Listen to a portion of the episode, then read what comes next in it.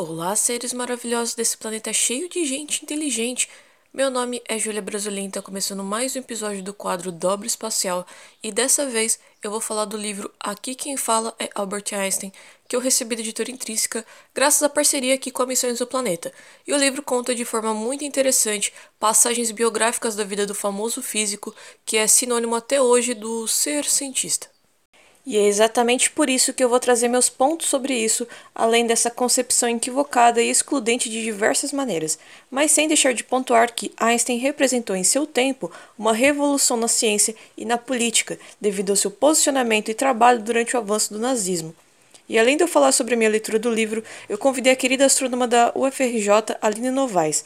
Ela já passou aqui no podcast antes para falar sobre planetas lá no episódio 7 mas desta vez ela vai conversar com a gente sobre o seu projeto AstroQuizBR, que testa os conhecimentos do pessoal lá no Twitter. E também vai falar sobre seus estudos e quais mulheres a inspiram. Durante este episódio eu vou te fazer algumas perguntas. Isso mesmo, eu vou te fazer algumas perguntas e fica de boa se você não souber a resposta. A ideia é a gente aprender o que ainda não sabe, não é mesmo? Sendo assim, vou te fazer perguntas e respondê-las no próximo episódio, mas você pode me responder lá nas enquetes do Twitter da arroba missão exo que usarão as hashtags hashtag AstroQuizBR e aproveita também para seguir o projeto da Aline para ficar por dentro. Então bora pro episódio? Tá todo mundo preparado? Então vamos lá, solta a vinheta.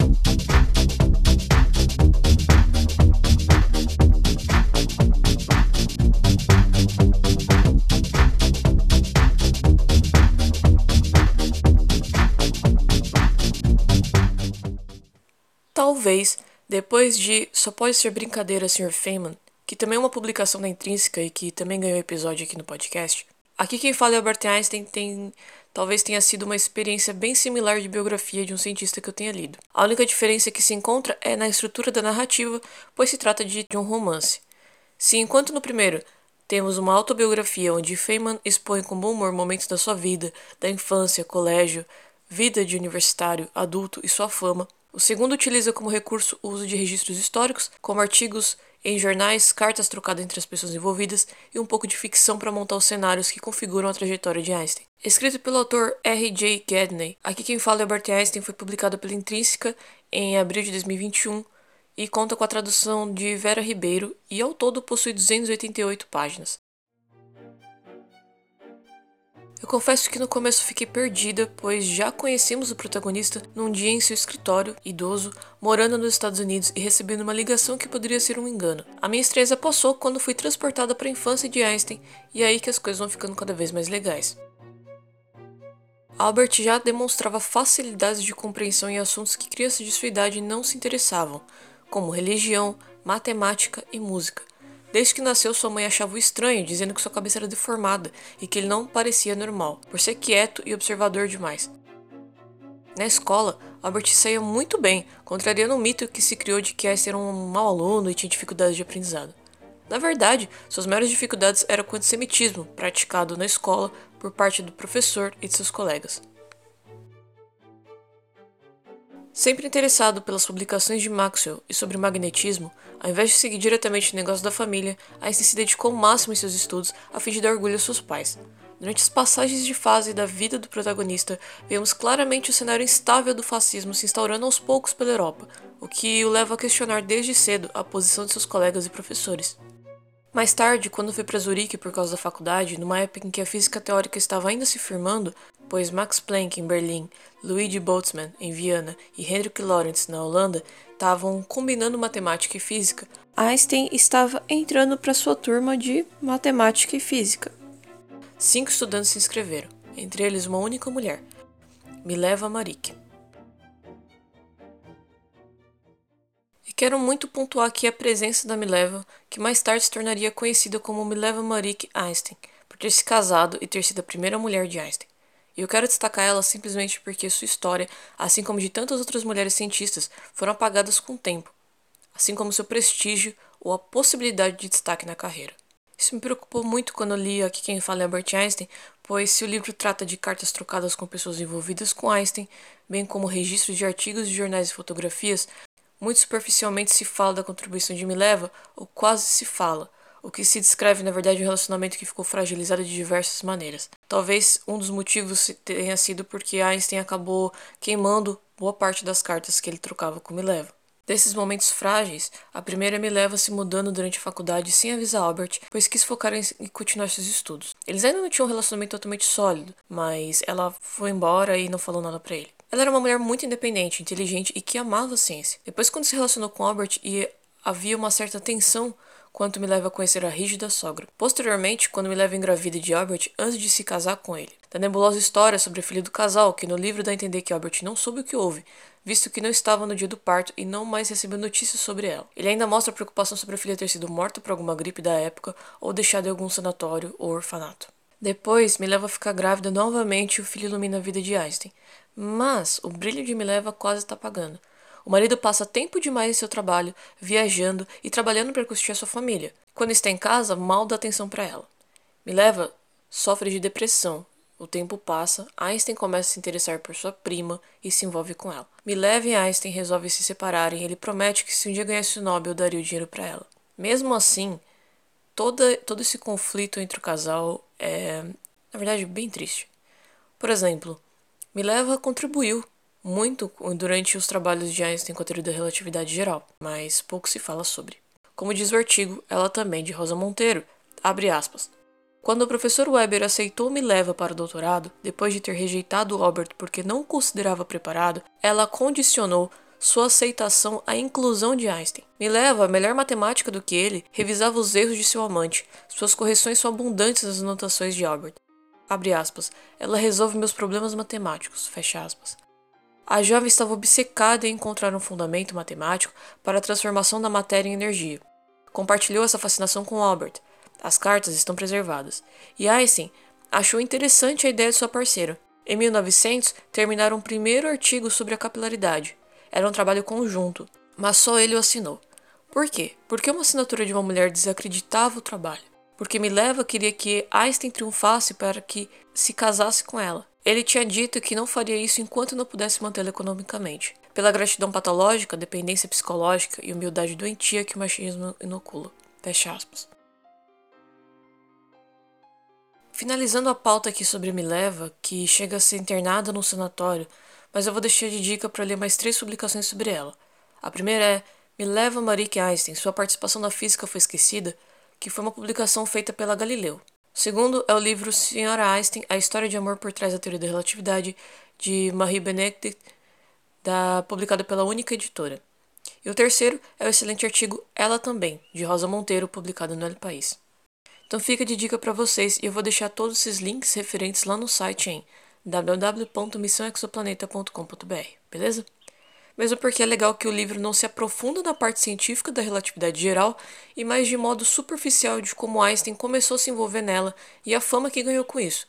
Mas agora que a gente tocou nesse assunto, o que afinal é relatividade geral? É até interessante que durante algumas passagens do livro, a Elsa, prima de Einstein, que depois tornou sua esposa, bem como norte-americanos, entre outras pessoas fora da área científica e acadêmica, se admiravam e se encantavam por Einstein sem ao menos saberem o motivo da teoria ser tão importante assim. No livro, temos um trecho de que teria sido uma das apresentações de Einstein, em 1915, na Academia Prussiana de Ciências na Unter den Linden, em Berlim.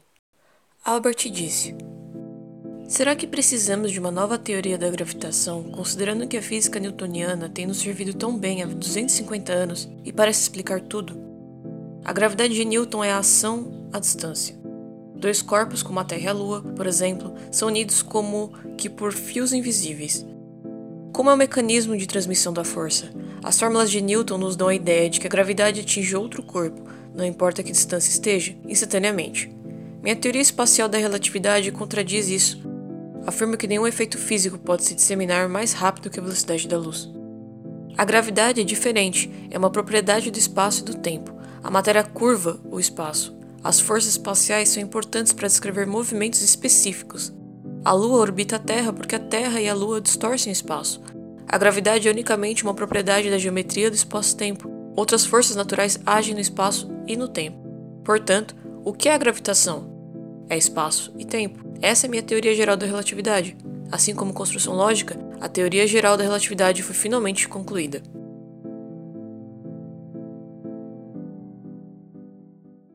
Não sei se vocês gostariam de um episódio falando mais da teoria da relatividade geral, mas acredito que está na lista de um episódio sobre as ondas gravitacionais. Por hora, vamos voltar a falar do livro, e caso você ainda tenha dúvidas quanto à teoria, não deixe de verificar os links indicados na página deste episódio.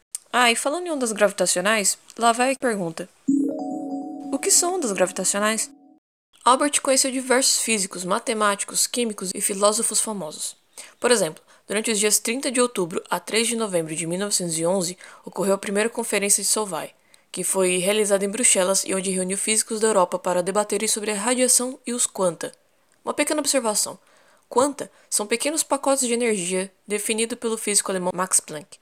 Inclusive, a conferência foi um dos marcos da história da ciência, pois foi presidido por Hendrik Lorentz, delegados por Marie Curie, Henri Poincaré, e o objetivo era examinar a física clássica e a física quântica. Outra coisa que me chamou a atenção foi o posicionamento político de Albert Einstein. Infelizmente, é cada vez mais comum a gente ouvir que a ciência e política não se misturam, e tal opinião não poderia estar mais errada. Temos inúmeros exemplos de cientistas que se posicionaram politicamente e que marcaram a história da humanidade, e Einstein é um deles. Uns sete anos atrás, quando eu estava no ensino médio, eu havia lido uma parte de um livro escrito por Einstein sobre religião. Ao menos é essa memória que eu tenho. Ele basicamente falava sobre judaísmo, antissemitismo, e eu pesquisei muito para procurar o título, mas eu não consegui encontrar. De qualquer modo, em Aqui Quem Fala é Albert Einstein, é bem nítido como Einstein temia os rumos do seu país natal. Renegou a cidadania alemã duas vezes, tornando-se primeiramente cidadão suíço e mais tarde se mudando para os Estados Unidos. Esse talvez seja o ponto mais alto do livro, pois faz recortes históricos surpreendentes. São inúmeras as declarações políticas de Einstein, por isso eu vou destacar aqui algumas, as que mais me chamaram a atenção. Entre elas estão as publicações em jornais pacifistas contra a guerra, onde escrevia ao lado de autores comunistas, socialistas, judeus e filósofos europeus que pediam o fim da guerra. Isso antes do nazismo crescer a um ponto extremo. Mas anos mais tarde, quando os cientistas alemães, em sua maioria judeus, tornaram-se influentes e logo uma ameaça para o partido nazista, Einstein era um dos alvos. Exatamente por ser famoso no mundo todo devido à teoria da relatividade geral. Um dia escreveu para Sigmund Freud onde pergunta: Existe algum modo de livrar a humanidade do flagelo da guerra? Ao que Freud responde no início da carta: Quanto tempo temos que esperar até que o resto dos homens se tornem pacifista? Enquanto o clima na Alemanha se intensifica, Einstein dá uma palestra na Escola de Trabalhadores Marxistas intitulada O que o trabalhador precisa saber sobre a teoria da relatividade. Einstein passa um tempo nos Estados Unidos temendo por sua vida e em 30 de janeiro de 1933, Adolf Hitler se torna chanceler. É curioso porque Einstein se tornou um símbolo de ódio dos nazistas que insultavam ele e seus colegas, vociferando a tal ciência judaica.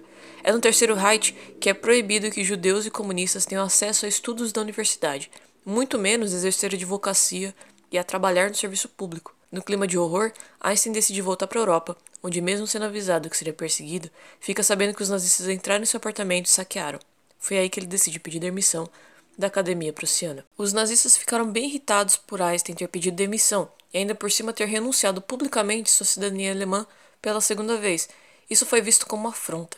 Os nazistas reescreveram os fatos, criando a história de que Einstein estava espalhando mentiras sobre fictícias atrocidades cometidas pela Alemanha, e que, sendo assim, não lamentariam a saída de Einstein, onde Albert revidou dizendo: Por meio desta, declaro que nunca participei da promoção de boatos sobre atrocidades. Descrevi a situação atual da Alemanha como um estado de desequilíbrio psíquico das massas. Foi no meio dessa treta que o governo alemão acabou aprovando uma lei em que declarava que judeus não poderiam ocupar nenhum cargo oficial, isso fez com que fugissem da Alemanha 14 laureados com prêmio Nobel e 26 professores universitários de física teórica. Com mais essa, Hitler espuma e diz que, abre aspas, se a demissão de cientistas judeus significar a aniquilação da ciência alemã contemporânea, passaremos alguns anos sem ciência. Fecha aspas. E infelizmente isso me soa muito familiar. Durante toda a leitura do livro, fica claro quando se trata de fatos pois o autor traz os trechos e ainda os referencia, seja durante as páginas, seja no fim da obra. Quanto às pinceladas de ficção, são pontuais e contrastam bem, sendo possível identificar quando o autor dá muita riqueza em detalhes que sabemos que não há um registro disso, como é o caso dos primeiros capítulos onde vemos o garoto Albert brincando e suas falas com seus pais. Mas essa escolha foi assertiva, pois não acinzenta o que já se sabe sobre Einstein. Bom, eu achei que o livro se sustenta muito bem como um romance biográfico, mesmo achando que diversos assuntos poderiam ter sido mais aprofundados do que citados, superficialmente focando apenas nos trechos factuais que se dispõem os registros. Desses assuntos, apenas dois senti falta de mais clareza. O primeiro, como eu bem disse, sobre a relação e contribuição científica de Mileva Mark com a teoria da relatividade, e o segundo sobre a bomba atômica. Mas entenda o motivo quanto ao primeiro assunto. Acontece que Einstein havia queimado alguma das cartas trocadas com Mileva, uma lacuna manchou a história. Já quanto ao segundo assunto, a gente tem coisas interessantes, mas que, como eu disse, não são um pouco superficiais. Quanto à famosa equação E igual a m vezes c elevado ao quadrado, quero destacar algumas coisas citadas no livro. Essa equação é interessante por conta da sua aplicação. Fritz Strassmann e Otto Hahn descobriram que os núcleos atômicos podem ser cindidos. Essa fissão nuclear pode liberar uma quantidade imensa de energia em relação à massa atômica. Uma reação em cadeia pode produzir uma quantidade imensa de energia. Em poucos meses, nada menos que 20 artigos sobre fissão nuclear são publicados na revista Nature. Fecha aspas. Falando nisso, quanto a essa equação, você sabe me dizer o que significa E igual a m vezes c elevado ao quadrado? Pela história, diversos cientistas marcaram seus nomes por diversas maneiras, seja por bons ou maus feitos. Acredito que Einstein se destaca não só pela é, proporção do, de, de seus feitos né, da, da época, mas se destaca também pelo envolvimento com a bomba atômica, tal qual Richard Feynman, eu diria. Os físicos Leo Szilard e Eugenie Witt, ai meu Deus, eu não consigo falar o nome deles, Eugenie Wigner, chegaram a propor a Einstein para que ele escrevesse uma carta para o presidente dos Estados Unidos na época, Franklin Roosevelt, para tentar convencer o presidente é, sobre a divulgação de informações sobre fissão nuclear, porque essas, essas informações, essas, essas divulgações poderiam estar tá meio que ajudando os nazistas de alguma forma. Então isso seria muito perigoso. E alguns momentos da humanidade é, atormentam a gente até hoje, né? Então você imagina que com o bombardeio das cidades de Hiroshima e Nagasaki, no Japão, é, naquela época, a imprensa atribuiu diretamente o envolvimento a Einstein como um motivo meio que de orgulho, que Einstein deveria se orgulhar daquele feito, né, das bombas terem sido atacadas naquelas cidades, mas Einstein ele estava atormentado. É, em um dos seus discursos ele disse, abre aspas, a guerra foi vencida, mas não se conquistou a paz, fecha aspas. Isso me fez pensar sobre como o poder e a influência das palavras é, e das ações possuem sobre as pessoas, principalmente o conhecimento. Einstein ele não inventou diretamente a bomba atômica, mas foram suas pesquisas que ficaram famosas nos Estados Unidos e a sua equação que tornou a bomba atômica teoricamente possível. No mais, aqui quem fala é Albert Einstein, é uma obra rica em detalhes históricos que envolve renomados cientistas que mostram que não há gênios, e sim pessoas por trás da ciência e pessoas curiosas e sedentas pelo conhecimento. Agora vamos conversar um pouco com a Aline Novaes, que volta aqui no podcast para falar sobre o seu projeto AstroQuizBR, onde produz enquetes sobre astronomia no Twitter. Gosto muito desse projeto porque reforça que para se ter conhecimento não precisa ser um gênio. Oi Aline, tudo bem? Tô feliz que você está aqui de volta e, bom, para quem ainda não te conhece, se apresenta pro pessoal que tá ouvindo. Oi, Júlia, obrigada de novo, né, pelo convite. E olá para todo mundo aí que está ouvindo. É, então, para quem não me conhece ainda, meu nome é Aline Novaes. É, sou graduada em Astronomia pela Universidade Federal do Rio de Janeiro, a UFRJ. Eu também tenho mestrado em Astronomia e agora estou cursando doutorado, também na UFRJ. É, e além disso, sou divulgadora científica, nas redes sociais principalmente. É muito legal saber que você estuda atmosfera de exoplanetas, certo? Você pode contar um pouquinho pra gente sobre isso? Sim, isso mesmo. É, eu estudo especificamente atmosferas de exoplanetas e um pouco de astrobiologia também, né? Porque isso acaba caindo na área de astrobiologia. E, bom, para estudar atmosferas de exoplanetas, a gente basicamente tenta caracterizar como que são essas atmosferas, é, qual que é a composição química delas, qual que é a temperatura delas e outros parâmetros, né, também, principalmente a partir do espectro que a gente vê desse planeta. E a gente obtém esse espectro quando o planeta passa na frente da estrela, que é o que a gente chama de trânsito planetário. É, na verdade, são poucos os planetas que têm espectro atmosférico, é, porque a gente não tem resolução suficiente para obter espectros em massa, sabe? Então a gente tem poucos espectros. A gente espera que com James Webb, com o lançamento do James Webb, isso mude e a gente consiga muitos mais espectros. Mas é uma área muito legal mesmo assim. é, requer bastante conhecimento de astrofísica e programação principalmente, né? Porque eu trabalho com, com modelagem atmosférica. E é isso. A divulgação científica no Brasil, de forma no caso virtual, está cada vez mais dinâmica e criativa, e eu considero o seu projeto um dos mais legais que eu já vi. O que é o projeto AstroQuizBR e como surgiu e como funciona? Ai, que bom, eu fico muito feliz em saber disso. Muito legal que você gosta do meu projeto. É, para quem não conhece, a hashtag AstroQuizBR é um projeto que eu faço no Twitter, é, principalmente. Eu faço perguntas e o Twitter ele dá até quatro opções de resposta, até quatro alternativas. E aí as pessoas elas podem votar na resposta que elas acham que é a resposta certa. E aí essa enquete eu coloco, você pode escolher a duração. Normalmente eu coloco a duração de um dia e no dia seguinte eu posto a resposta para todo mundo, né? Normalmente eu dou RT no, no, no tweet inicial e eu posto a resposta. E é basicamente isso. Às vezes eu faço uma thread até porque a resposta é longa, mas eu acho legal postar a resposta também porque o Twitter ele não dá a opção de, de você selecionar uma resposta certa. Então, às vezes, a opção mais votada não necessariamente é a opção certa. Então, a gente sempre tem que estar tá, é, postando a resposta certa para o público. Ah, é importante falar também que, apesar de eu ter começado o projeto, eu comecei usando a hashtag como uma forma de, de tentar interagir com o público né, do Twitter é, tentar fazer essa, esse engajamento né, maior do público. É, não sou só eu que faço, acabou que mais gente da astronomia começou a aderir ao AstroQuiz. E então, tipo, toda vez que alguém posta uma pergunta, usa a hashtag para poder ficar gravado. Inclusive, eu criei um perfil só para AstroQuiz, que é AstroQuizBR, onde eu dou RT em todos os, todos os quizzes que a gente faz. E também surgiram, é, a partir do AstroQuiz BR, surgiram é, quizzes de outras áreas também. Surgiu BioQuiz. É, não sei se teve outro além da biologia, mas eu lembro que teve BioQuiz BR. Não sei se eles usam BR, na verdade. Mas surgiu a partir do AstroQuiz BR. Principalmente pelas enquetes do Twitter serem anônimas e não definirem o que, qual era a resposta certa ou errada, quando a gente escolhe uma resposta, talvez passe essa segurança maior nas pessoas na hora de participar. Por isso eu acho ótima a proposta do seu projeto, porque depois você coloca a resposta, né? Todo mundo, a gente, no caso, Missões do Planeta também participa. A gente coloca as respostas certas, é, contexto, imagem, animação, explicando o porquê dessa resposta. E faz a mesma coisa com as erradas. Você acha que as pessoas têm essa preocupação de querer saber tudo e ter medo de errar em público, ainda mais é, em tempos de redes sociais? Sim, isso é uma coisa que eu percebo muito no quiz.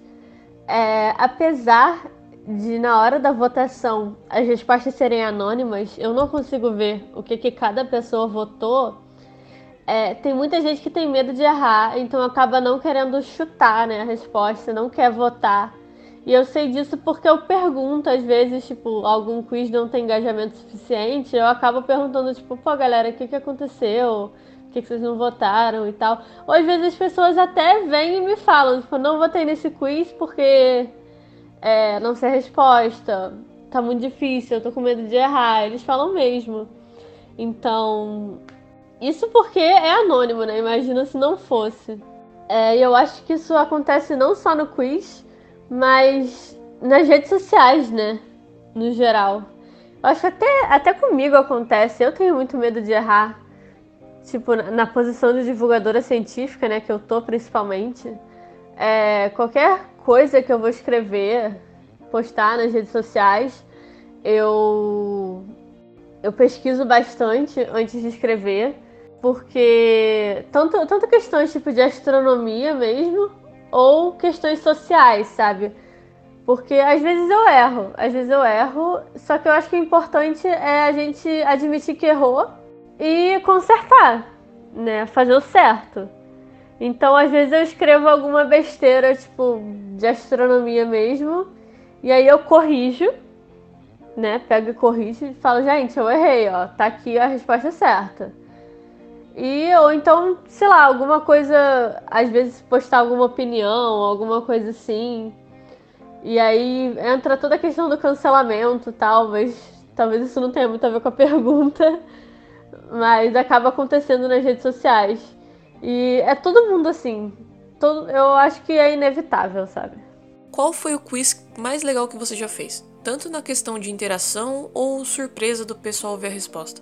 O quiz mais legal que eu fiz até agora, eu acho que foi é, um que eu postei uma foto de uma nebulosa, só que eu não falei que era uma nebulosa, né? Era a Barnard 68. Também não falei o nome, só postei a foto e perguntei, gente, que objeto é esse? E aí eu dei algumas opções, agora não me lembro exatamente quais eram. Mas tinha é, é, nuvem molecular, tinha, sei lá, supernova, esse tipo de coisa. E eu lembro que tinha matéria escura também. Porque essa nebulosa é uma nebulosa escura, então é, a poeira, né, que está na nebulosa não deixa, não deixa a parte, a luz que está atrás passar. Então é como se ficasse uma coisa toda escura mesmo.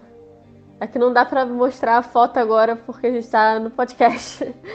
Mas é como se ficasse uma coisa toda escura mesmo. Então, eu lembro. Ah, eu acho que eu botei também uma opção que era buraco negro, alguma coisa assim. Botei coisas escuras assim na opção para confundir a galera. E foi o quiz que teve maior interação. Definitivamente foi o que teve mais votos e muita gente compartilhou.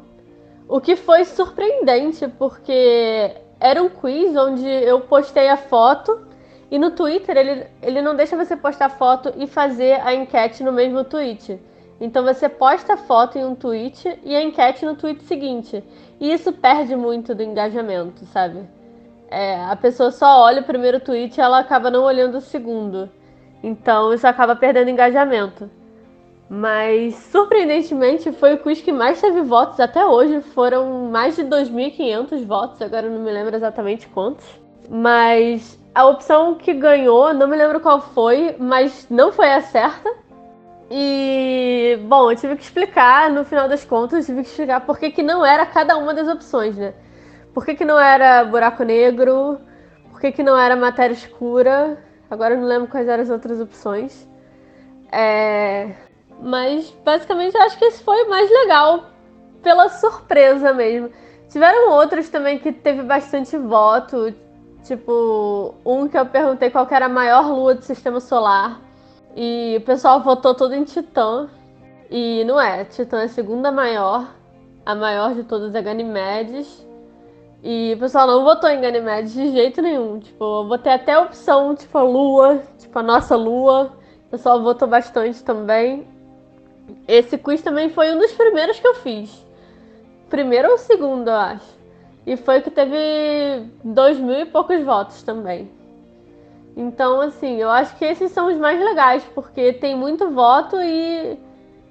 Não que seja legal as pessoas errarem, né? Claro que isso não é divertido. Mas é curioso saber que as pessoas acham aquilo, sabe? Não sei se estou me fazendo entender. Mas porque a gente, como astrônomo, a gente acha que, que ah, é óbvio que aquela nebulosa não é um buraco negro. É óbvio que aquilo não é matéria escura. Tipo, na nossa cabeça é óbvio. Mas na cabeça de uma pessoa leiga não é. E às vezes a gente não tem essa noção. Então, tipo, ver isso é uma coisa muito, muito curiosa, assim, para mim. Que, que eu acho que eu mudei bastante a minha visão, tipo, antes do quiz e depois do quiz, de começar a fazer o quiz, sabe? Falando nisso, quais temas de enquetes é comum as pessoas errarem? E por que você acha que isso acontece? Olha, essa é uma pergunta que eu não sei responder, porque não tem um tema específico que as pessoas erram mais, eu acredito. Mas às vezes eu faço quiz mais fácil, às vezes eu faço um quiz mais difícil. Então eu acho que os mais difíceis, né, o pessoal tende a errar mais. E às vezes é muito surpreendente também, porque às vezes eu faço quiz que nem eu sei a resposta e o pessoal sabe. Então, assim, é, a maioria das pessoas sabe a resposta, ou pelo menos chutou certo, né? E às vezes nem eu sei, sabe? Tipo, eu pesquisei antes, antes de fazer o quiz, eu tive que pesquisar. Então, é muito doido isso. É, é como, como eu falei antes, é curioso ver isso, sabe? Eu acho que o pessoal sabe bastante sobre o sistema solar. Eu acho que se, se for para ter uma coisa que eles erram mais, eu acho que o pessoal erra mais temas de galáxias, cosmologia, esse tipo de coisa. Mas eu não sei se é porque talvez eu possa estar fazendo quizzes mais difíceis. Eu não sei exatamente. Mas eu faço coisas do sistema solar com muito mais frequência do que coisas tipo em grande escala, digamos assim, tipo galáxias, cosmologia e tal. Porque é mais a minha área, né? Tipo, exoplanetas e tal, é mais a minha área. Então eu sou mais familiarizada com isso. Então eu acabo fazendo mais quiz porque eu sei mais, né? E eu acho que o pessoal sabe mais também. Não sei se é porque os meus seguidores são mais interessados na área que eu sigo, então. Na área que eu trabalho, né? Então, talvez pode ser isso também. Olha, sinceramente, não sei, tinha que fazer um, um estudo só sobre isso. Como você escolhe as perguntas que vai fazer nas enquetes? Então, não tem muito um plano para escolher as perguntas. Às vezes, é bem raro, mas acontece. Às vezes, quando tem tipo alguma data especial, eu faço quiz sobre aquela data. Por exemplo, é, sei lá, naquele dia vai ter eclipse. Então eu faço quiz sobre eclipse. Ou então dia do asteroide, eu faço quiz sobre asteroide. Mas isso são casos bem raros, sabe? Na maioria, maioria das vezes mesmo, eu simplesmente tiro da minha cabeça o que que eu vou, o que que eu vou perguntar. Mas eu tento tipo dar uma variada nos temas, então sei lá, se eu falei sobre planetas um dia, no outro dia eu tento falar sobre alguma coisa que não seja planetas. E aí no, no outro dia eu tento falar sobre alguma coisa que não seja nem planetas, nem a segunda coisa. Então eu vou escolhendo assim dessa forma, tipo, aleatório, tentando pensar em qualquer coisa mesmo, tipo, tirar da minha cabeça mesmo. Mas ao mesmo tempo, tipo, tentando não repetir tema. E às vezes, sei lá, eu tô tô passando no, no feed do Twitter e leio alguma coisa e aí, sei lá, surge uma ideia e aí eu faço. Assim, surge do nada mesmo. Tanto que não é todo dia que eu faço. Às vezes eu tô sem ideias e eu não consigo fazer. E aí, em outras vezes, eu faço, eu quero fazer mais de um por dia porque tem muitas ideias. Mudando um pouco de assunto, nesse episódio eu falei sobre Einstein por causa do livro Aqui Quem Fala é Albert Einstein. E é interessante se deparar com inúmeras obras de homens cientistas e poucos livros biográficos sobre mulheres cientistas, né? Mas de todo modo, acho que independente da área, pessoas inspiram pessoas, assim como Maxwell inspirou Einstein. Então eu tô curiosa. É, para você, quais cientistas você mais admira e por quê? Olha, então, isso é muito subjetivo, né? É muito subjetivo mesmo. Para falar uma cientista assim, um nome, uma referência na minha área que eu me inspiro e eu almejo ser, eu vou citar o nome da Sarah Seeger, que ela é super famosa, na verdade. É, pessoas que estão ouvindo provavelmente ouviram falar dela. É, ela tem livro escrito, ela tem inúmeros trabalhos aí publicados. E ela é da minha área de exoplanetas. E, bom, ela é, ela é top na área, referência total. Então, assim, é, eu super me inspiro nela. Mas eu acho que mais do que isso, as pessoas que me inspiram muito mais do que cientistas que estão assim longe inalcançáveis como ela, são pessoas que estão comigo no meu dia a dia. Então, talvez não mais né, no meu dia a dia, mas eu me inspiro muito nas meninas que estudaram comigo, é, que estudaram junto comigo ao mesmo tempo, tipo, caloras e veteranas minhas. Então, por exemplo, Ana Carolina, a Iana, a Stephanie, a Geisa, a Camila. É, eu não devia ter citado nomes, porque agora provavelmente vamos esquecer de alguém. Mas agora já foi. É, eu acho que elas sim me inspiram muito mais do que do que qualquer super cientista por aí. Porque, cara, sabe, a gente saiu. Todo mundo fez. Tipo, as meninas que estudaram comigo, né? Todo mundo foi da UFRJ. Todo mundo passou perrengue aqui, tipo, em faculdade, em, em pós-graduação. E tá todo mundo seguindo o seu caminho, sendo o que quer ser, sabe? E eu acho isso incrível, tipo, cada uma numa área completamente diferente e publicando coisas. E, cara, e tipo assim, talvez em níveis diferentes, mas eu acho que eu me inspiro muito nas pessoas. Ai, tô quase chorando. É, eu acho que eu me inspiro muito nas pessoas que, que estiveram comigo do meu lado o tempo todo e que, tipo, nas horas que eu pensei em desistir, eu olhava para elas, sabe? E eu ainda olho. E além disso tudo, é uma outra pessoa que me inspira bastante, talvez a que mais me inspire, não sei, porque não dá para medir essas coisas. Mas eu provavelmente já falei isso em todos os podcasts que eu participo. Então as pessoas já devem ter ouvido falar isso. Mas quem me inspira muito é minha mãe, porque ela não é da área de astronomia, claro, ela é bióloga, mas ela é minha referência de cientista que eu tenho na família, em casa, né? Então eu cresci com. Eu cresci vendo ela, na verdade, não só ela, mas meu pai também. É, eu cresci vendo cientistas em casa. Então eu cresci com, com livros na mão e tipo, com a curiosidade despertando, sabe? E eu vendo eles serem bem-sucedidos. Então, assim, é... não tem como nessas horas não citar minha mãe, sabe? Porque eu acho que ela é minha maior inspiração de todas. Muito legal saber disso, Aline. Sério. É... Eu acho interessante isso, né? De a gente ter como inspiração pessoas que estão ao nosso redor e principalmente melhor ainda se for da nossa área é, que é como você disse né são pessoas quase que não diria reais mas que estão próximas ali da gente e é muito comum ainda assimilar cientistas com aquela figura de cientista homem branco, idoso, de cabelos em pé, que é muito associado a Albert Einstein. Você acha que hoje existe a possibilidade da internet estar tá quebrando esse estigma graças a mais divulgação científica virtual? Ou ainda existe algum certo estranhamento ou preconceito por parte do público quando se depara com, por exemplo, alguma cientista fazendo divulgação científica?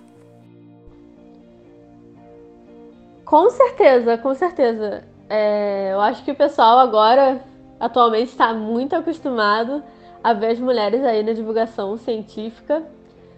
Mas é, não vou dizer para você que não tem mais preconceito, porque ainda tem, a gente vê. Mas definitivamente não é como antigamente, sabe? Não tem nem comparação. E para finalizar, falando em quebrar estigmas, você como uma jovem cientista que é, pode contar pra gente o que você gosta de ouvir, assistir, jogar ou ler nas horas vagas? Olha, jogar eu não jogo muito não. Na verdade eu não, não sou muito boa e não tenho costume de jogar. Mas eu ouço bastante música é, eu gosto de tudo, na verdade, mas eu ouço principalmente indie e rock pop. E eu canto bastante também, adoro cantar e toco um pouquinho de teclado. E eu também assisto de tudo, é, mas eu prefiro assistir séries criminais, principalmente. Mas atualmente eu tô assistindo uma coisa que não tem nada a ver com isso, que é a RuPaul's Drag Race, a última temporada. E é basicamente isso. Eu adorei ter conversado com você, Aline, e fico muito feliz em poder participar do seu projeto junto de divulgadores incríveis. E para fechar, conta pra gente onde podemos te achar e onde as pessoas podem participar das enquetes da AstroQuiz BR. Valeu, muito obrigada por ter me recebido aqui de novo.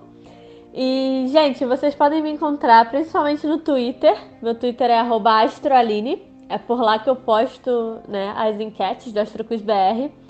Mas vocês também podem achar as enquetes na hashtag, hashtag AstroQuizBR, ou no perfil, que é AstroQuizBR. Vocês também podem seguir lá, que as enquetes de todo mundo, que todo mundo fizer, eu vou estar retweetando lá. E além disso, eu também faço divulgação científica no YouTube. Meu canal no YouTube é Astroaline também. Então, se vocês puderem se inscrever lá no meu canal e me seguir no Twitter, a mim e o perfil do AstroQuizBR, eu vou ficar muito feliz. E é isso, gente. Obrigada novamente. Beijinhos. Partindo agora para os recados finais, eu quero agradecer a editora Intrínseca pelo livro Aqui Quem Fala é Albert Einstein. Vocês podem encontrar para ler no formato físico em e-book, em diversas lojas online ou diretamente no site da editora, que eu vou deixar os links na descrição. Fica aqui de recomendação também o podcast Ciencion, que lançou um episódio muito legal chamado As Aventuras de Einstein no Brasil, então não deixem de ouvir quando acabar este aqui. Também quero agradecer a Aline por participar mais uma vez aqui da Missões do Planeta. Eu amo muito quando alguém volta aqui no podcast. Eu adoro o seu trabalho de divulgadora e parabéns pelo projeto e pelo seu canal no YouTube, que é muito bom também. E já fica o convite para voltar mais vezes, Aline. E lembrando que as perguntas que eu fiz aqui no episódio vão ser respondidas no próximo episódio, mas você pode interagir participando da AstroQuiz BR lá no Twitter. Agradeço também aos apoiadores espaciais da Missões do Planeta por apoiarem o projeto lá no Apoia-se. Muito obrigada a João Nízer, Julinês, Natália Palivanas, Marcos Oliveira, Vitor Rossi, Eleonai Moura, Vinícius Telésio, Marela Patti, Sofia Fonseca, Celésio Cadillac, Ana Frank, Eduardo Vecchio e Masashi Noe. A partir de um real você ganha recompensas virtuais e físicas. Acesse apoia.se barra Missão Exoplaneta para saber mais. Uma das coisas que está rolando é o Conto Estrelado, onde eu tenho o desafio de escrever um conto de ficção científica e tudo vai sendo decidido pelos apoiadores. Por exemplo, o começo do conto já foi escrito e, através de uma enquete, foi decidido que um dos temas abordados será o problema das constelações de satélites. Tudo é claro, não tão de ficção científica. Quando o conto for terminado, será publicado no nosso site. Uma outra novidade é que entre os meses de julho e agosto, eu estou montando o próximo sorteio da Missões do Planeta, exclusivo para apoiadores, mas que dessa vez não vai ser um livro. O que, que vai ser, hein? Ao apoiar a Missões do Planeta a partir de R$ reais, você recebe um cupom que vai te dar chances diferentes de ganhar nos sorteios. Recados dados, Lembre-se que todos os links, referências e fontes bibliográficas estarão na página oficial deste episódio. Qualquer errinho me envie em arroba no Twitter ou em arroba underline exo no Twitter também, que eu leio no próximo episódio. Acho que é só isso. Muito obrigado por me virem até aqui. Se cuidem e até o próximo episódio. Esse podcast foi editado por Nachos Radioativos. Não, na verdade foi por Júlia Brasilin mesmo.